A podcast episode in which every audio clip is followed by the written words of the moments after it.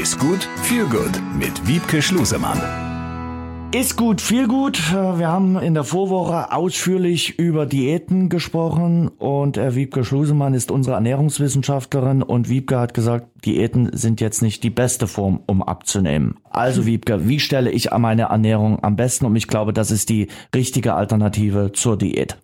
Genau, auf jeden Fall. Man sollte langfristig planen, man sollte sich so ein paar ähm, Hintergrundgedanken machen. Das heißt, welche Ernährungsweise ist für mich im Alltag umsetzbar? Wie viel Zeit kann ich investieren? Wie viel Geld kann ich investieren? Vielleicht auch, kann ich mit irgendjemand mich zusammenschließen, zum Beispiel mit Arbeitskollegen für die Mittagspause? All solche Faktoren sollte man sich gut überlegen und dementsprechend seine Ernährung dann planen. Wenn ich jetzt zur Ernährungswissenschaftlerin Wiebke Schusemann gehe und sage, Wiebke, berat mich mal, äh, welche drei Tipps würdest du mir geben? Sicherlich sind die dann immer individuell, weil ja. du mit dem jeweiligen Menschen erstmal über seine eigene Ernährung sprichst. Aber gibt's so drei Key Facts, die du jedem an die Hand geben kannst?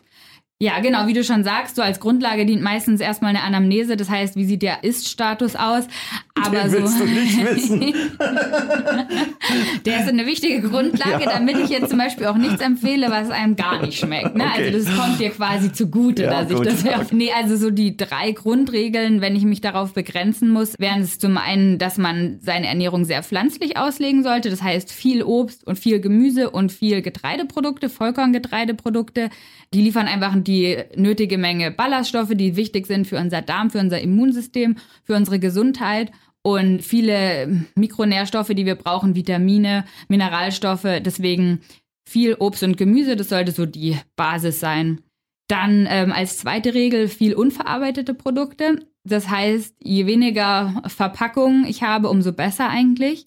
Das heißt, optimalerweise sollte der Biomüll überquellen, aber nicht der gelbe Sack. Das heißt, viel selber kochen, viel selber zubereiten. Ein Stück Fleisch ist immer besser als ein Stück Wurst. Also das ist so dieser Verarbeitungszustand, den ich meine. Also Kartoffelpüree ist schlechter als eine Kartoffel an sich. Also einfach wenig verarbeitete Produkte.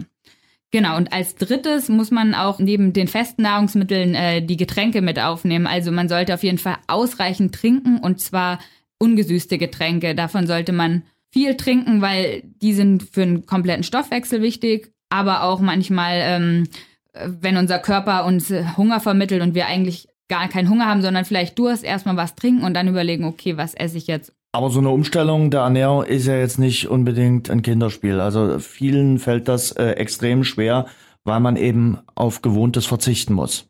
Genau, du sagst es schon ganz richtig, diese Gewohnheit. Also das heißt, wir müssen äh, bei der Ernährungsumstellung wollen wir eine Verhaltensänderung bewirken und das ist immer eine Herausforderung. Also in allen Bereichen, egal ob es um Rauchen geht, gut, da spielt da noch der Suchtfaktor eine Rolle, aber generell, wenn wir, also der Mensch ist ein Gewohnheitstier, ist eine Floskel, aber es stimmt einfach. Das heißt, wir müssen es schaffen, neue Routinen zu entwickeln, damit es für den Menschen möglichst leicht ist, diese neue Ernährungsform umzusetzen. Und dann gibt's natürlich überall auch die versteckten äh, Kalorien.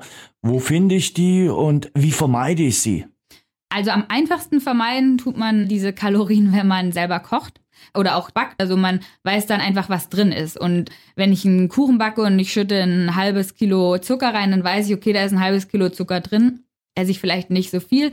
Beim äh, Kochen ebenso, was gerade da vielleicht eher was Fette angeht und was Gewürze angeht.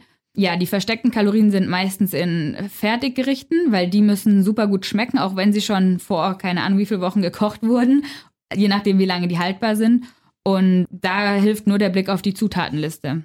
Du hast gerade schon erwähnt, es ist ganz wichtig, nicht nur auf das Essen, sondern auch auf die Getränke zu achten. Ne? Und wichtig ist auch der Kaloriengehalt äh, einiger Getränke.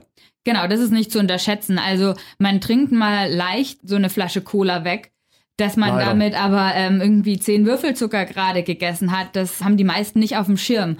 Die Empfehlungen äh, generell pro Tag ähm, sind acht Würfelzucker. Das heißt, mit so einer Flasche Cola hat man die schon gesprengt.